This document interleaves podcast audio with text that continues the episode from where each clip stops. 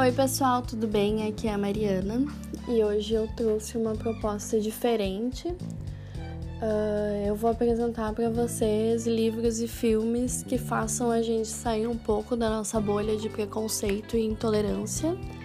E primeiro eu vou começar apresentando alguns livros de intolerância racial e filmes do mesmo assunto e depois intolerância religiosa, tá?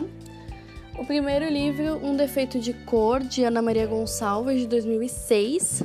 O livro fala de uma africana idosa, cega e à beira da morte, que viaja da África para o Brasil em busca dos filhos perdidos há décadas. É a recriação ficcional da história de Luísa Marim, mãe do poeta Luiz Gama, que participou da revolta dos malês na Bahia. A obra acompanha toda a trajetória de Kerenji, personagem principal, desde que ela foi raptada na África e trazida como escrava no Brasil até a busca pelos filhos, o desenvolvimento de sua religiosidade, a obtenção da Carta de Alforria e o retorno da África. O segundo livro é O Quarto do Despejo, Diário de uma Favelada, de Carolina de Jesus, de 1960 o livro, na verdade, é um diário autobiográfico da Carolina, né, uma catadora de papéis, semi-analfabeta, negra, pobre e favelada. Uh, o terceiro livro, então, é Olhos d'Água, de Conceição Evaristo, de 2014. É um livro de 15 contos que refletem sobre a pobreza, a miséria, a desigualdade social, a violência e a vida de mulheres negros, favelados e outros diversos personagens que abrangem nos contos, tá? Fala sobre o amor, a vida e a ancestralidade africana deles. Tudo isso muito conectado com a sua própria vivência, né, da autora, pois a Conceição Evarista é uma mulher negra de, de pais desconhecidos que nasceu em uma favela da zona sul de Belo Horizonte, Minas Gerais e ela dividia sua juventude com o trabalho de empregada doméstica e os estudos. Ela conseguiu concluir o curso normal aos 25 anos. O próximo livro é A Redução Socióloga de Guerreiro Ramos, de 1965. A principal preocupação do Guerreiro uh, Ramos era ser um sociólogo inserido e atuante na sociedade. Nesse livro, ele defende uma socióloga engajada que consiga romper a condição da cultura colonizada dos negros, tá? A obra busca difundir e apoiar os valores que são inerentes às tradições dos diferentes grupos sociais, principalmente os negros.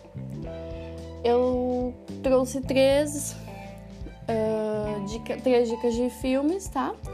Beats of No Nation, uh, com Idris Elba no elenco e baseado no livro do mesmo nome mostra o processo de formação uh, de um menino soldado em um país africano tomado pela violência e guerra civil. 12 anos de escravidão, vencedor de três Oscars sobre a história real de Solomon North, um negro livre que foi raptado em 1841 e vendido como escravo, tá? E por último, Raça, uh, longa uh, história né, sobre o Jess Owens, corredor afro-americano que venceu as Olimpíadas de Berlim em 1936, contestado bem abaixo dos poderes de Hitler, a teoria nazista da supremacia branca.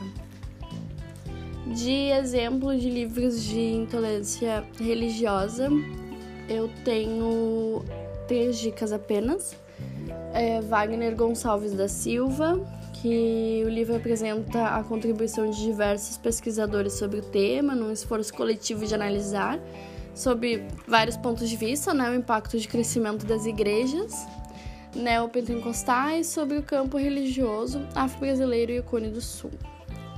Depois tem o Estado laico, povo religioso, reflexões sobre liberdade religiosa e laicidade estatal por Paulo Vasconcelos. E por último, Direito à Liberdade Religiosa, Desafios e Perspectivas para o Século XXI. O autor é Valério de Oliveira Mazu e Aldir Guedes Soriano.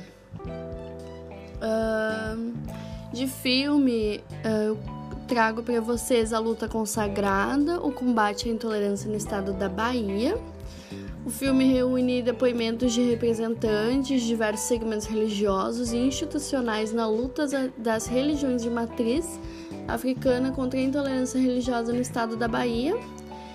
E por último, Paradise Now, amigos de infância, os palestinos, né, Khaled e Said, são recrutados para realizar um atentado suicida depois de passar por várias famílias que teoricamente seria a sua última noite de vida, né? Sem poder revelar essa missão, eles são levados à fronteira. A operação não ocorre como planejado e eles acabam se separando um, distantes um do outro, né? As duas crianças com bombas escondidas em seus corpos. Khaled e Sides devem enfrentar seus destinos e defender suas convicções. É isso então, pessoal. Muito obrigada.